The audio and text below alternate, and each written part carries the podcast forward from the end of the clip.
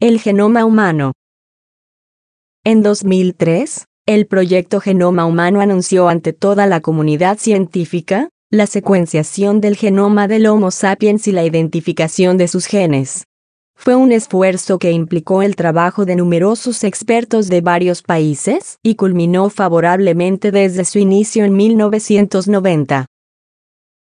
El genoma es la descripción de la totalidad del material genético de cualquier ser vivo, desde las microscópicas bacterias hasta las enormes ballenas azules.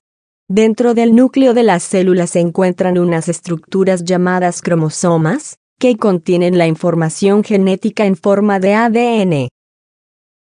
El ADN o ácido desoxirribonucleico es el ácido nucleico que compone el genoma y un gen es la unidad de ADN que deletrea las instrucciones para crear una proteína.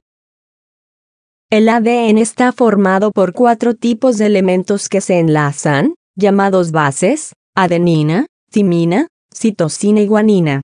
Y en realidad no importa que una persona provenga de la India, de China o de México para saber su genoma, porque a pesar de que cada una tenga rasgos físicos particulares, comparten un mismo conjunto completo de instrucciones para el funcionamiento de sus células, tejidos y órganos.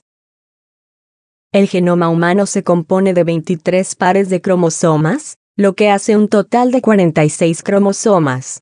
Los primeros 22 pares contienen información genética general, mientras que el último par determina el sexo del individuo.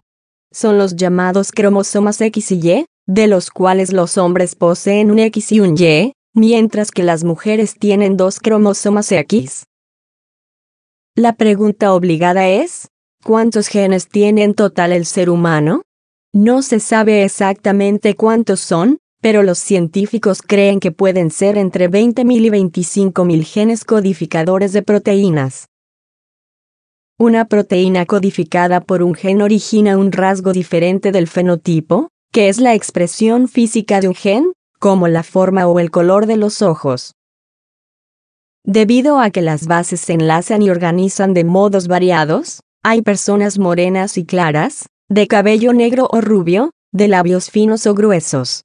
Pero en el género humano no hay mucha discrepancia, porque entre una persona y otra hay una diferencia menor del 0.02% de variación entre los genes, es decir, una cantidad mínima pero significativa para encontrar al menos diferencias físicas.